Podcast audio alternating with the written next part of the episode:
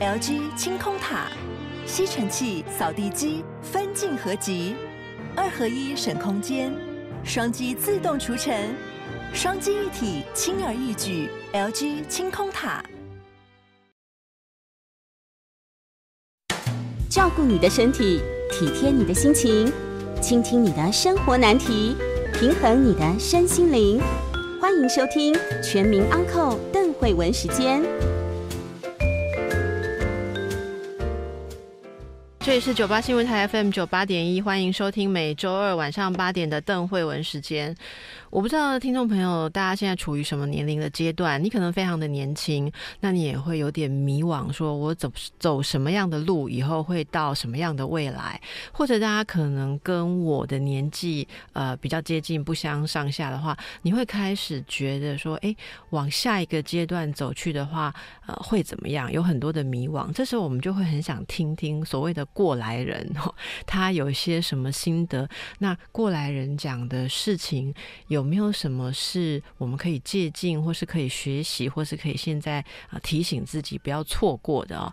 那么，我想，呃，今天的来宾，诶，其实我我就是看到他出新书，要去邀约他的时候，我有点想说，他一向都很忙，诶，有空来吗？诶，结果我就排到了，我还蛮高兴的。这样这样我就不好 意思。这是我们，这是我的荣幸。这是我们的淡如姐姐吴淡如，淡如你好，嗨。不过我跟你说，如果以过来人而言，如果这世界上有一千万个过来人，我觉得有九百九十九万个其实跟我不一样。嗯嗯，呃，因为我不是赚到钱啊，嗯啊，是吗？对，但问题是有没有留住？有没有留住是问题哈。就我不希望老的时候哈被那个，我就说。人，我们这影剧圈混很久，不希望以后连小冰冰的孙子当了那个演艺工会理事会主席的时候，拿鲜花来慰问你，然后你住在贫民窟里，我觉得这样不太好。我我觉得这在你身上应该是绝对不会发生啊！我是在不想让我不想发生的事发生，这就好像我从小立志做一个不让自己未来讨厌的人。哎，你从小有立志要做？有啊，我立志的很多。我本来想要当蒋夫人，哈哈。那是什么样一个人生是有很多意外组成的嘛？是那是什么职业？对我我我其实是一个很那个善变的人。比如我小时候看那个什么梁红玉啊、花木兰，我就想要去从军。我看我想过的职业非常多，现在做的都不是我小时候想的。那后来的第一次让你觉得说，哎，你好像。跟本来想的不一样，然后你第一次做转折，应该是在呃写作的时候吗？其实我转折过好多次哦，数不清了。嗯，我是那种哈，在考大学联考的时候，本来考文学院，我们那个年代还有分文商嘛，文法商，文法商，对对对，我们那个年代就是我们已经是最后一届那个我分文文法商的，我还在前一天马上改到。法律系去，哎，嗯，就马上把第一志愿从外文系填到法律系。那时候我是一个非常转变的。那时候，因为我那时候刚好前一个礼拜念的那个丹诺自传，那是一个知名的美国律师。如果所有法律系学生没有读过那本书的话，那你也白读了哈。但我就是被他骗的，我根本不知道大陆法跟那个英美法系不一样。嗯嗯，所以我就看了那本书，热血沸腾，马上决定要去要投当律师。嗯嗯，但是去念法律系的第一。天，我就后悔了。天底下怎么有这么无聊的东西？请问那个老师第一天教什么？误人子弟啊！真的不记得，因为我听不下去。但是当年的法律系有很多老老师，有八十几岁的，他一那个学期，他每一次都从同一页开始教。嗯嗯，但我们没有办法，我们充满同情心与爱。我们就觉得老师这么年纪这么大来教，如果告诉他上次已经教过，他一定会受伤，会崩溃。对，嗯，所以我们也不知道在干嘛。嗯，那那怎么度过那个？还好没有太认真念，所以我没有危害台湾嘛。嗯，没有变成律师，我没有变台大法律系危害台湾的人。那你后来是你这里乱讲话没关系吧？这是现场哦，哦对，刚刚那句话邓慧文讲的，好好好的，这个你知道，应该法律上面办案是可以用那个音频来 辨认 哦。然后没有人，没有人不承认这件事情了。那你什么时候开始写东西？很早，其实很早哈，因为我是一个乡下小孩，无聊，所以我很早很早就开始写。但是我只是有一个模糊的梦想，说当作家，但是没有认真。我说真的，为什么会想当作家？因为其实我很无聊。我小时候觉得自己好像跟乡间生活，我老实讲格格不入。如果爱上乡野生活，一定是我长大以后，嗯。而且我觉得那可能也不是我的真爱，就是我小时候觉得很无聊，那乡下也没有什么事情好做，所以我觉得最有趣的事情哦，就是对着一张稿纸，不知道谁教我的，然后把自己的想法都写下来，不要被妈妈看到。嗯嗯。嗯，那。你那时候就就是想用文字嘛？例如说你很无聊，你可以想变成作曲家，我也有画图，没有画家。乡下小孩是哪里学作曲啊？说的也是五线谱，那要钱呢。要特别。那你觉得最简单的时候就是画图跟写字嘛？嗯嗯。所以只有画图跟写字才可以满足我。然后慢慢的，其实这跟先跟爱书有关系。嗯，我其实是真的，我后来来考北英语的时候，是真的把乡下哈书店所有能看的书。还有图书馆能看的书，嗯，那年代书也不多嘛，我真的看完了，嗯嗯。你后来也还是一直看很多的书，因为例如说，你像你的你你历来的书里面，你讲例子的时候，其实是博引经据典。我是真心喜欢看书啊，一直都一直都没有。你知道为什么吗？嗯哦，失望你可以选择丢掉它啊，焚书坑坑儒也可以啊，就是。为什么？因为我觉得我我小时候的心理是这样，我从来没有从我旁边的大人身上听到任何智慧的话，好惨哦！真的，真的，我我因为就是都柴米油盐酱醋茶嘛，啊借根葱啊，或者是说邻隔壁家的八卦，嗯，我不喜欢这种生活，所以我觉得那是天生的。我一直在向往一种某一种有精神文明的生活。你是属于那种所谓的老灵魂的小孩？我认为应该是了。嗯，对。如果你要这样讲的话，因为我其实知道说，就是有一种奇怪的自命不凡。也老实说，我很普通，也没有什么特别聪明，也就没有任何条件真的特别好。可是我知道，我不要过那样生活。我的人生是从我不要那样开始的。嗯，所以我其实看起来很柔顺，但是反叛精神非常强。有看你写的书，就会就会根本不鸟，哎不我根本不管别人在说什么。所以你你从来没有想过要讨好人吗？我小时候会，但是把有没有那个需要？有啊，谈恋爱的时候啊，就把自己装的非常的这沉默寡言、文静啊，对不对？低头浅笑啊。嗯。可是后来发现，就别人发现真正的你之后，真的都后悔了。嗯。那那样子有成功过很多次是吧？不是，就我们这种哈，天生就是长得娇小，不需要成功。就是看起来就是文静的，嗯，那你不要跟我仔细讲太多话，哎，你会发现我充满了自己的看法。那那那你觉得，呃，那种你内心里面很很多自己自主的想法，然后放在这个外表很柔顺的这个壳里面，这是一个很好的组合，就是很好的伪装，还是一个困扰？不会，我觉得这是蛮保护色的，是保护色，对，嗯。虽然有时候会害追你的人失望，但是我后来发现哦，我我如果哈要去假装我自己，我或附和别人意见，或者是明明这个东西觉得不对，然后我一定要跟着这样做，我非常不舒服。我心里会充满了不愉快的感觉。那这个性子一路走来都是这样吗？其实一直是这样。然后我用我的方法来突破。你可以发现，我用的方法好像我不是一个站在高点高声疾呼的人。可是无论在任何状况。我在过我要过的生活，然后如果你跟我发言辞，尤其到年纪大了，越来越肆无忌惮。这侯文勇曾经说过，他说吴丹有从他生孩子四十几岁还生孩子，那个是没死过，他以后一定越来越嚣张。果然。后来就有点天不怕地不怕。如果我连死都不怕，我还有什么好怕的？你有怕过没有？那时候这样子，那个你那时候是指尖症嘛？是不是？我那时候很惨哦，那个过程不要再讲一遍。大家大家都知道呢，因为没有大家不知道新闻看哎，那是新闻就讲一皮毛。对对对对，那个是皮毛。真正的痛苦，你是医生，你知道吗？我那时候整个下一直到生生前或身后，我真的讲的奇怪，我整个人像气球一样，所有的水都在外面，所以我是慢慢的把自己淹死。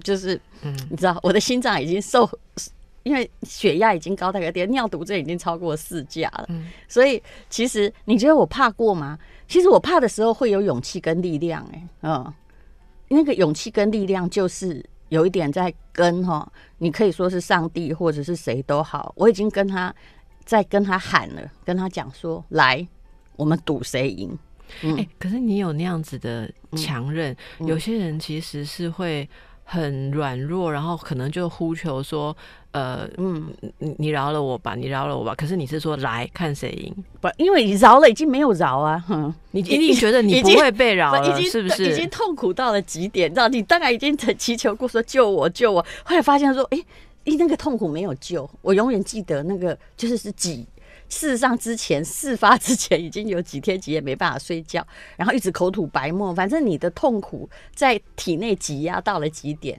嗯，但不过那已经小孩都十岁了，对，其实讲那个没有意义。可是这些事他知道吗？你有让他知道吗？让女儿让小孩子？我没有哎，有，你没有让他知道，因为那是你的事，嗯，而且你还连累他，嗯，不要让他知道。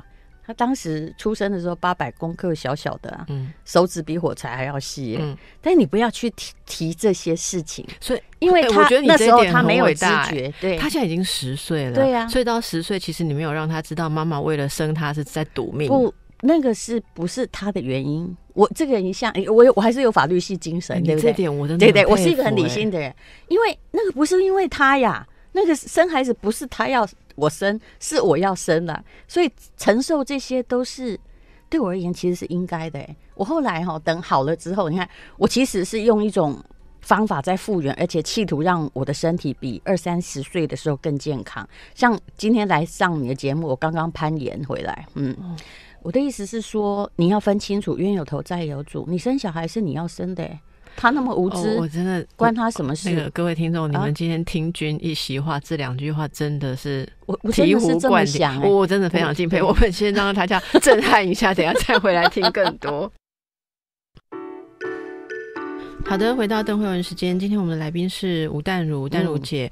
呃，刚才大家其实听到呃，淡如在说她呃人生的一些，应该说她本性里面的一些。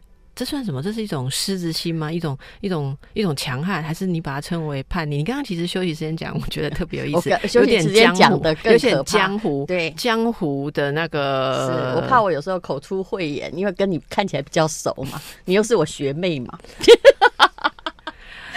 那种江湖江这种，我都讲什么江湖心吗？江湖其实要想到我二十几岁写的是《古里前少年杀人事件》，就知道。当时我长发披肩穿公主装，你就知道我个性里其实那个江湖是一颗种子，只是以前年纪轻的时候比较不敢反抗任何社会，有没有？哦，那但是我绝对不是乖乖牌。嗯嗯，我我我从你这本书里面其实看到，呃，你似乎更自由的，然后呃，就像你说的嘛，你有一段时间写的东西其实是非常。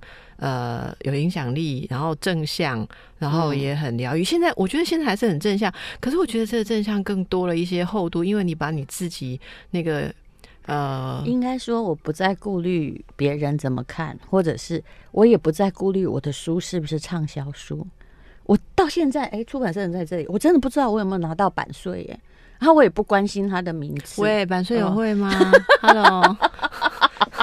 是 我曾经写 最近，我曾经写书写到我连约都还没签，他出书都出了，我都不知道。因为你应该是在持续出书的那么多年间，应该应该就是一本出了，马上他们应该你的约随时都有很多本，一直来就来讨债。本来喜欢写嘛，那其实比如说我三十岁，我就是一个畅销作家，嗯，一直连续十几年。古岭街少年杀人事件，你是二十几岁哦，之后又不红，怎么有这么可怕的少女啊？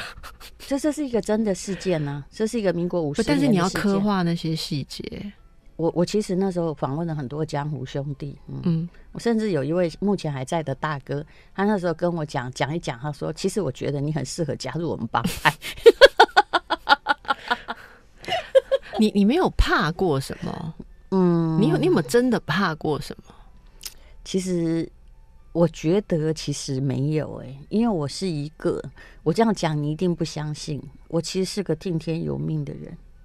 你听天由命，所以你没有需要怕，是这个意思吗？听天由命就是说我奋斗我的，I struggle，就是很多东西我坚持，好，我奋战。但是如果到最后注定我要失败，或者这个上帝要召回我，那就让他去吧。嗯你的人生，这是我的人生哲学。但是我永远在尽人事，就每一阶段，我习惯把事情做好，就包括读书的时候嘛，对不对？我说过不是特别聪明啊，但是我习惯把这件事做好，然后去找到做好它的诀窍。嗯嗯。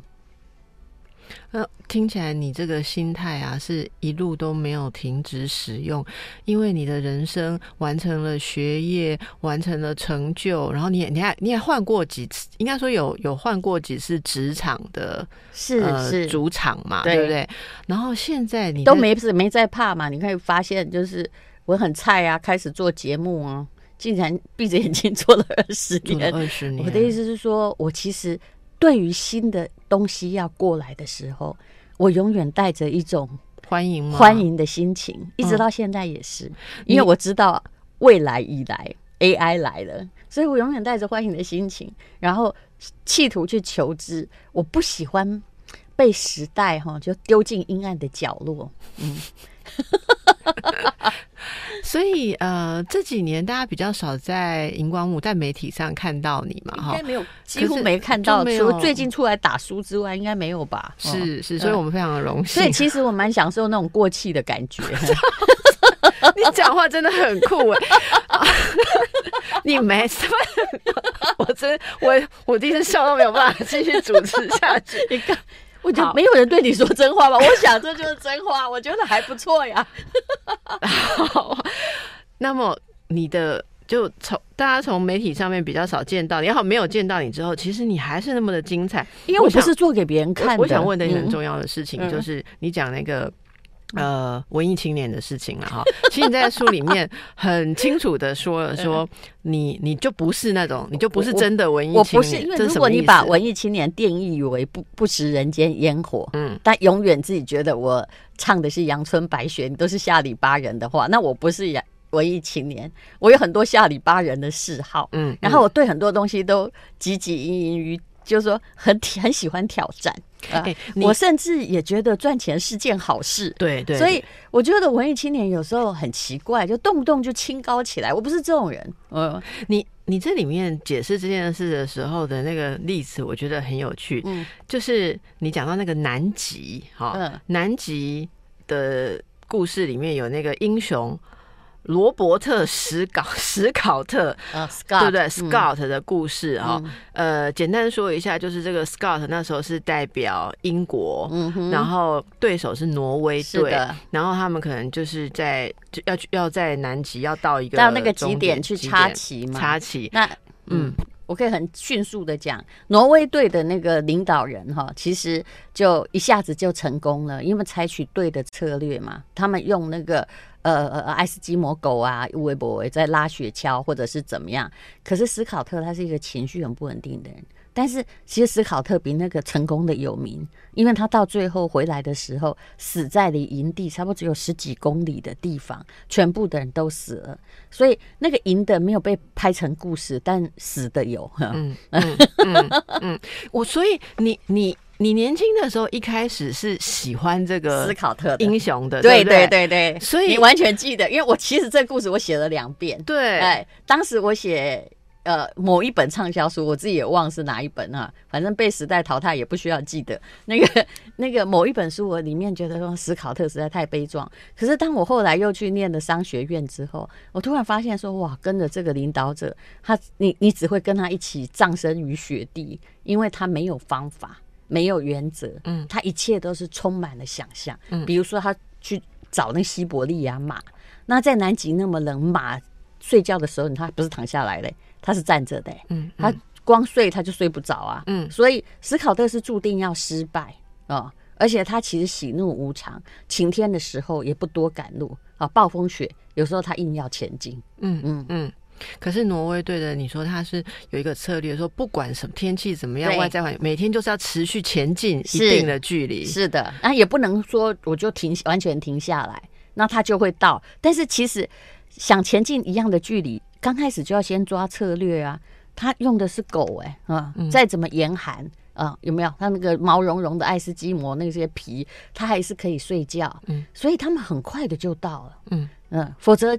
老实说，万一用错码的话，你每天想前进也不行。是，对，所以念了商学院，那就是你指的就是 EMBA 嘛，对不对？对我后来就是先念台大嘛，然后后来我又到上海的中欧工商管理学院去念。是，不过我刚开始念商学院是个误解啦。我想说，我都已经念了法律系啊，好中文系啊，中文研究所，我想说那就来个文法商吧。而且加上那时候我刚念商学院的时候，我真的不会理财，你知道，如果我三十岁就当畅销作家，我四十岁念商学院，照理说四十岁我就应该有很多钱，对吧？没错。后来我发现说，因为我都叫有人代管，这总是有好心人帮你代管。我后来发现说，哎，我赚钱好像没有我想象中多。那中间漏到哪里去？那就其实我后来觉得不是别人的问题，是我自己的问题。你那时候代管有代抄吗？还是只有帮你存定存而已？没有没有，怎么可能存定存？我后来拿到的时候，就是定存部哈。就是如果有二十本，我只拿到最后一本，前面的都不肯给我呀。这是什么操法？所以我那时候就决定自己管。然后我做我。我做错了一件事，就叫我认为我去商学院或念 EMBA，我很努力的又把我每次考那个商学院，我都要把高中数学重新翻过来又再做了一次。哎，我以为你去念 EMBA 是因为你累积了那样子的畅销，然后那样子的收入，你钱多到不知道怎么投资，所以你想去结识人脉做大事业，不是这样哦？没有，我想要知道怎么理财。嗯嗯，其实我觉得导师没有做成什么大事业啊。呃，可是后来，其实我有投资过成功几次，这是真的。嗯，你在书里面写的那个管好自己、管理自己的松果啊，对呀。其实虽然最重要就是你要管松果，我以前连松果都不管嘛。可是你那个我研读了很久，发现说哇，我每项都没有做到 那个关于松果的事情。例如说，哎，我们跟大家分享一下，因为这是你书里面有写的嘛。虽然是铺路你小孩的经济实力，不过你已经写在书里了。你说他出生小钱是可以，他出生的时候。有大钱就是大家都听到了。好，没有，我只是举例嘛。如果等我先先讲我的原则哈，为什么我会举自己当例子？你就不要动不动给人家扣一个炫富，因为那点钱也不是什么炫富。我最不喜欢台湾的理财专家，自己房地产破产啊，或者只当过房屋中介，然后你就来讲房地产理财，你在中间没有赚到钱，然后当股市专家，每天报名牌，结果你在股市输到。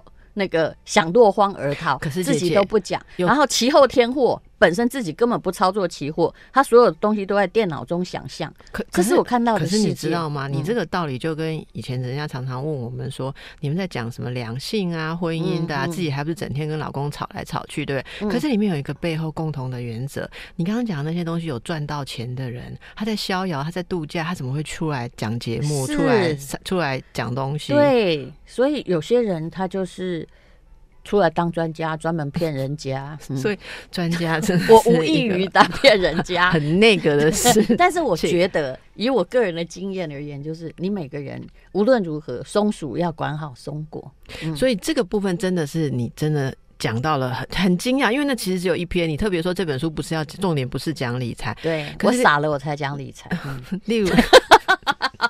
会有那一天吗？我去度假就好了。会有那一天吗？不是，我为什么要现在舒适这么不好？我讲理财来赚版税，这根本就不是一个理财原则。是因为你像你里面讲到说，你不要人家替你挂保，不应该要人家替你挂保证，对不对？然后还有一个我觉得很棒，就是所如果所有的什么保证获利，我可以跟你讲，都诈骗集团，是就不可能有那样子。是的。然后你还要讲一个说，哎，什么？如果连呃，是你我忘记讲，是是擦鞋的人，还擦鞋匠是谁都在跟你讲，嗯，哪一个东西擦鞋童理论，可以是洛克菲勒家族的故事，嗯，所以连他连他都知道要投这一支，也就是说这件事情，如果世世世间的连那种都没钱的人都知道，好，那么他一定百所有的投资成功原则就是百分之二十与八十，八十的人都是 loser。那如果连百分之八十，连最末端的人都知道，那那个东西不能买。这是洛克菲勒的故事，我简述一下。嗯，就洛克菲勒在美国经济那个大崩盘前夕呢，他家本来就是很有钱，你知道他家已经富过六七八代，反正很多代了。然后他呢，就是到那个华尔街外面就是擦鞋，然后擦擦鞋桶看到洛克菲勒就很开心，然后就一边擦鞋说：“我最近也凑了钱啊，去买你的股票。”那你听了这件事，你会不会觉得说：“哎呀，连擦鞋桶都买我的股票，爽不爽？”哦，嗯，啊，超爽。对他不是，他想糟了，他一身冷汗，他想说，连这个社会最底层的，他不是瞧不起他，对，但是连社会最底层的人都借钱买股票，这种感觉有没有像那个大卖空电影里面讲到雷曼债券，连脱衣舞娘都手手下有三栋房子，连美国人用狗的名字去贷款，银行都借他钱，这就是崩盘前兆啊！是，所以他一回头，他就把他自己那个。股票哈，就是把一堆石油持股，他就把它卖掉了。那还好，他就他们家族就度过这个劫难。是，嗯，否则现在就没有洛克菲勒家族还好，还好。所以一个成功的人要注重鞋子的干净。这就是，就我休息一下再回来。大家好，这里是邓慧文时间，和我在一起的是吴淡如。淡如姐的新书是《人生虽已看破，仍要突破》啊。呃，她其实刚刚讲到很多，例如说她的一点点那种硬啊，哈，那种那种坚强啦，可是其实又听天由命，她会 struggle，但是她其实会对结果是很豪气的。嗯，这样子的心态一路支撑着做了很多不一样的事情，然后现在呢，呃，包括在运动。好，在发展上，然后他的他说的学习是不能停止的。你说有两种人到了中年还会有笑容，哈，一种就是不断的在运动，哈，身心在照顾，好，觉得自己在一种状态里面；另外一个就是在学习路上的人，怎么说？你要不断的学东西，你就不会觉得你自己是条老狗啊。那现在学什么？我现在我就跟你说，我刚刚在攀岩呢。攀岩也是一种学习，攀岩是一种学习。为什么我一定要把学习定义为？我觉得台湾人有时候把学习定义为脑部，其实我脑部已经很发达了，大家真的不用担心啊。所以我现在我是四肢不发达，所以我才会去跑马拉松。然后本来以为自己办不到，哎，后来又办到了。所以现在你现在看你在写，你现在跑的是真的是很 serious 的东西，哎，不是。但我跑很慢呐，那我四十二公里跑得完，我都觉得我很棒。你跑得完哎，我跑得完啊，这是我这辈子没有想过的事情哎。我以前是台大四百公尺会昏倒的美少女。是。这这转换，这这转化大概经过几年？哦，这大概我大概练了一年多，一年多我才跑完十公里。嗯嗯，而且我都会给自己一个奖赏，也就是我第一个十公里是在神户跑的，然后我就吃了一克，就是跑完之后就犒赏自己吃了一克很贵很贵的神户牛排，而且还犒赏我旁边的人。是是，然后后来的第一个。全马是在名古屋跑的，那个比较容易嘛，女子马拉松。嗯，因为我想七个小时哦，我就是慢慢走哈，断着腿、瘸着也走得到。后来我发现我五小时多我就跑完了，所以我突然之间你知道吗？人不要让我跨越一座山丘，我突然就觉得说，耶。那前面那座高一点的应该也没问题吧？可是你你为什么会对这个有兴趣？总总有兴趣，因为世界上可做的事情很多，有些你其实做两天你会觉得说根本不值得花费时间，对不对？为什么这件事你会有兴趣？我觉得跑步的时候哈是一个很好的思考。其实我的体会跟村上春树也差不多啦，他已经把最极致的写完了嘛。也就是你在不断的这种无聊，他跟自己对话，要不要继续下去啊？这么痛苦怎么办？其实跑步的过程哦，一个全马的过程，很像你走人生路的过程。嗯，大家不知道听到的时候，现在有没有人其实是在？因为现在练习跑步的人蛮多了哈。我对，所以我不特别。我我第一次听到这个跑步的事情，我觉得好像打开另外一个世界的时候。其实我有很多你会吓到的啊，怎么没讲？嗯，我还有那个帆船跟潜水执照，但是我其实都觉得，就是那个要比较费事，你知道？帆船跟潜水执照，你你你你不要跟我说你自己有帆船，我不想买，因为帆船基本上是耗材。我我们一边跟听众一起来聊好了，因为大家听到这里，可能嗯，就是本来搞木死灰的中年人，现在可能会觉得，哎，突然觉得有点活泼起来。所以我就说，我就说，中年人是一定是过气的，你知道吗？但是那个你不要一直在身上再给自己过气感，你要给自己一点新鲜感吧。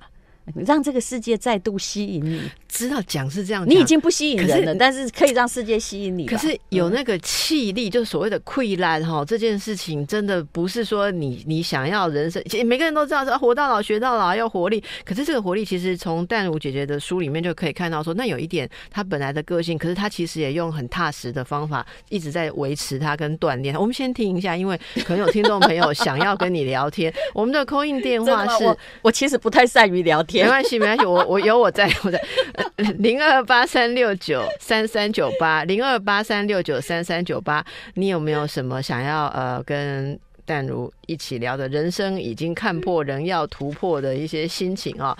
那今天第一位 call in 的听众朋友，我们就送这个水面上与水面下这一场演出的票，送的是七月二十号周六七点半。的两张票，水面上与水面下剧场的呃职场文化变革，就是欧菲斯星球。这个你如果不知道是什么，你要去听我们上礼拜节目的 YouTube，你就知道。我手上手上这本书顺便送他了。哦，手上这本书，我喜欢加那第二位，那第二位，对对对对对。好，所以这个那如果你的时间不行的话，就你就拿书，不要拿那个票啊。如果你很爱书，那你票就让给别人，大家通通有奖，这样比较愉快，好不好？好好好，零二八三六。九三三九八，好，那我们继续来说帆船，然后潜水，呃，执照，你潜水弄到有执照，我发现你做的事情都是很需要体力的，哎，因为我就说我的脑力没有太大问题呀，有足够的开发，不对，对，脑我以前开发的都是脑啊，是，现在就让我，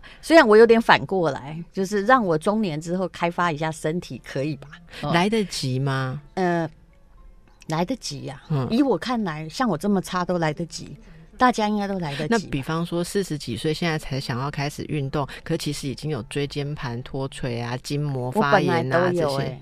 啊，我本来都有哎，可是后来，因为我其实二十五岁时，当时不是用电脑，是用手写，所以你看我的手指是歪的嘛，没有写到，你看真的，我的中指，我现在不能把中指比起来，嘿，就是它本身骨骼都写歪了，你看我多努力那，那可能颈椎，然后颈椎也歪掉啊。我当时去照 X 光，他就说啊，你二十五岁已经有五十肩了，你就是什么粘连什么，哎，就让我开始跑步哈，啊，其实跑步哈是跑不完，我还有练肌力。就是撸铁，你知道，就是在健身房的那个铁器啊。虽然我很难练出肌肉来，因为我没有真身那么努力，但是就是把你全身肌肉练起来之后，哎，奇怪了，椎间盘也好了，然后肩膀也好了，真的啊！我的整脊师哈，以前大概每个月大概要看到我四次，最近他应该已经一年没有看见我了吧？上次我打电话给他是因为我老公椎间盘突出，那我觉得非常的心动。对，其实你要。你慢慢的证明你可以做一些以前你认为你做不到的事，其实是一种人生美好感觉。我相信你没什么好失去的。我们听听看曹小姐想要跟你分享什么。来，曹小姐你好。哎，淡如还有那个医师好，你好。嗨，哎，你好。我我常常看那个淡如小姐的那个那个那个书啊，嗯，我觉得她的书就是让我有那种对人生有那种另一种启发的心。心情我觉得看得很很不错，嗯，还有那个那个邓医师的书也写的很好，就是就是说，他把人的那个心理的分析哦很透彻，那我觉得就让我们觉得那个哎原来是这个样子，我们与人相处应该怎么样怎么样，我我觉得两个真的是。都是很好的作家，你好温暖哦，谢谢你哦，爱你，谢谢你。那你有没有什么呃人生看破的，或是要突破的事情，跟我们分享一小件好不好？没有，我以前呢，我有一个理想，就很想到那个国外去念书，嗯，可是家里哦，因为很保守，然后爸妈觉得好像到国外去念书，好像那种风险好像。他觉得女孩子一个人跑到国外去念书，好像很危险或怎么样。那后来我就没出国了。可是我有几个两三个要好的同学，他们都出国念书。那现在有的有一个回来，然后有人留在美国嘛。那我就觉得，哎，让我觉得就是很失落那种感觉了。就是说我当初为什么哎没有坚持自己的理想，出国去念书这样子。所以就让我觉得很失落。这个我有解药哎，如果你要听的话。好好好好，嗯，要讲吗？要要。我跟你讲，我跟你状况一样嘛，我家里重男轻女嘛，所以我成绩真的很好嘛。不然你问邓慧文，但是我就是没有办法出国，我托福都考了，一样同样的理由。我妈觉得嫁人比念书重要，当然我也没嫁人就是。但是我我的意思就是说，你可以。你不要觉得你现在年纪大了，我相信你也没到我太大了。其实我后来真的跑到上海去念书，那也叫出国念书啊，对不对？也就是你还是可以完成你的梦想，或者你就是去游学。有的游学的地方根本不管你年纪多大，你只要付钱就可以去嘛。去念一一个月英文，两个月英文又怎样？其实我觉得我们一直在怪家庭是不对，我从来不怪我的家庭怎么样，因为我知道说哈，他给了你坏的，那另外一方面他会给你好的。每个东西都有阴阳两面，所以，但是你的这个梦想为什么要遗憾呢？去美国人也没活得很好啊。那你可以去想说，那我现在要去哪里？你自己可以资助你自己。现在你可能也有钱，一点点钱也够，对不对？有一二十万，你也可以出去一个月，刻苦的去念个书。所以这在于你要不要。那过去的事情大家都不要提。因为它在经济学上都是沉没成本，一根顶尾沉入海里的一艘船就叫做铁达尼。那你可能不需要一直去把它挖掘出来，因为我们没有那么大的力气。是的，所以去做你目前可以挽救你的遗憾的事情，就是突破一点点也好，对不对？就是突破嘛。是的，哈，不突破不突破就看破。你你每天就一直在讲说啊，都是他们不让我去，都是我家没钱。我告诉你，如果要讲成功者跟失败者，只有一个区别。嗯啊，就成功的人哈，他会说哈，嗯，我今天是这样哈，今天之所以成功，是因为以前有人对我不好。但失败者就是说我今天所以失败，是因为以前有人对我不好。同样的东西是这句话送给大家，看你现在已经看破的事情，可能还可以突破。我一点都不羡慕哈，就如果当时我妈会愿意付钱，其实我家不是没有钱嘛，对不对？愿意付钱到我去，就说。我妈妈是告诉我说，所有钱都要留给我弟弟读书。所以，如果当时他愿意送我去美国，你觉得我现在过什么人生？我现在一定是个老太婆哦，搞不好有孙子了哈，因为一定在那里嫁人嘛。这样生活有什么好？你每天大家都在弄那个亚花园，有绿卡税好高啊，谁要当美国人呢？啊，好，让你不是看破就是突破，是不是？我们休息一下，休息一下。大家好，这里是邓慧文时间，和我在一起的是吴淡如。呃，从今天节目一开始到现在，大家一直看到他，听到他豪气的笑声哈，就是人生真的就是要能够豪气的笑开了哈。所以刚才我有时候也是尴尬的笑都有啊，你尴尬的笑也是听起来很豪气。好，那个我们现在还继续在接 call in 零二八三六九三三九八，你可以呃得到的礼物是淡如姐姐手上自己带着看破与我不知道这个攀岩的时候是不是有夹在那个裤带上面有，其实没有。沾到汗吗？没有哈，因为你应该要夹，这是出版社带来的，所以我很慷慨把它送出去。好，所以但只有一本哈，刚刚票送两张嘛哈，零二八三六九三三九八，我这本没有要送，因为我自己要哈，因为这里面很很多我觉得很有启发性，对我现在人生阶段非常的有帮助哈。那姐姐，你其实这里面还说到。呃，人生活着的很多的一种心态嘛，哈，例如怎么看别人，怎么看自己，嗯，那什么叫做不要不需要再去在意的事情？像你刚刚说的那个沉默成本呀，好好好，我们听听张小姐想跟你分享什么。你好，张小姐。喂，你好，那个呃，淡如姐还有邓慧文医生，你好，你好，嗯，我你是要看破的还是要突破的？呃，是突破。嗯，是什么？刚刚有听到那个丹如姐说，呃，就是学那个活到老学到老。嗯，我觉得是很好的那个。嗯，我我自己也有这么想。这么想，是有没有做嘛？嗯嗯，我没有像丹如姐那么的那么的勇敢做那么多很那个很艰难的事。可是，呃，平常会除了当家庭主妇之外，嗯，也会去上课。嗯，可是不是叫什么突破，就是嗯，就是不甘于做家庭。对呀，这也叫突破啊！也就是说，你为自己做些什么吧。我觉得人生最可怜的人就是哈，你问他哈，我在演讲会场常常会问说，你觉得到目前为止人生都在为别人活的，请举手。然后就有人举手，我就问他说，那我问你为谁活？讲清楚一点。他说啊，小孩呀，先生啊。我说那请问他们有没有感激？他后来说，哎，没有哎。我说那那那就对了，那可以可不可以为自己活一点？说不定他们还感激你 放了他们。哎，其实哈，如果人家你跟人家说你是为他而活，他很痛苦哎，我真的很怕听到债一样。你知道小孩最怕听到妈妈讲这句话，呃，意思就是我的青春都燃烧在你身上。是啊，然后他说我都不求报答，见鬼了，就一定是要求感恩的嘛。呃，所以张小姐，所以那个你现在的有没有什么呃想要？如果你你你挑战一点不是那么舒适圈的话，你有想要做什么？其实可以想一想。可能最害怕的游泳，最害怕游泳是不是？对，因为是很怕水。那就啊，那你是完全不会游吗？完全不会。我跟你讲我的故事好不好？我其实学游泳学的是全世界最久的一段距离。我是以前那个北医女吼，一定要游二十五还是哦，学姐不要讲那痛苦的事，而且老师还会把我踢进游泳圈，但是我就是闭着眼睛刷刷刷刷，终于到十五的时候，说我那时候都快断气了，你知道？可是我后来游的很好，因为我发现我不能被迫学习，我只是心里我心里有一个叛逆鬼。但我后来自己在健身房，因为游的很差，那个那个教练女生哦，她就看我说：“你到底要不要学？”我说：“如果付钱可以学，但是我跟你讲，我教不会的哟。”她今天就把我教会了，哎，所以我现在游哈，我现在游泳不是运动，你知道为什么？因为不太费力气。嗯。好吧，他其实讲的跟散步一样，你会到，但是你要雇一个教练，那不要是亲人哦，老公那都不要，自己人教不会自己人的啦。哦，好，你要教专家，对。所以张小姐试试看，但是呃，慢慢来没有关系哈，不要太勉强哦哈。好好好，要注意安全哦，不要到大海里去啊，注意安全哦哈。哎，要谢谢谢谢谢谢你跟我们分享。